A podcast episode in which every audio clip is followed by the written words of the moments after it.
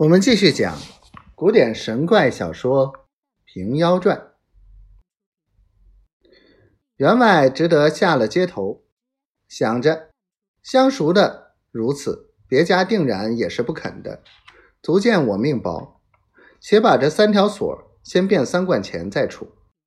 急急跑回院子里来，钻进房里，在床头里忙忙检看，不见了锁子。妈妈和永儿看了。忍不住笑，妈妈道：“老无知，你忙做什么？”员外道：“我捡出三条锁子在此，如何不见了？”妈妈道：“我把与女儿变得三贯钱在此，你又跑到哪里去了？”员外道：“我想着有心央女儿一遭，多寻百十条锁子，变些钱来，长远受用。”托奈开杂货铺的邹大郎定要现钱来买，我拖着厂衣与他为当，他执意不肯。妈妈道：“你莫要立心推重，每日不拖一二贯钱在家，也够你下半世不求人了。”员外问：“钱在哪里？”妈妈道：“在被里头盖着。”员外不胜欢喜，便取去汆米买柴，明日。又同妈妈去求永儿变钱。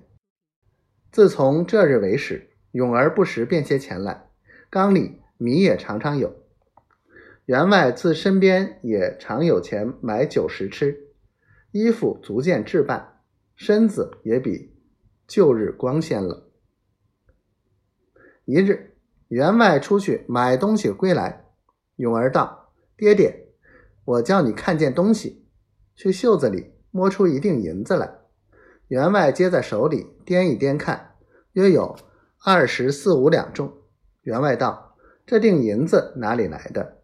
永儿道：“早起门前看见卖香纸老儿车上有纸糊的金银锭，被我把一文钱买他一锭，将来变成真的。”员外道：“变成五十贯钱值得什么？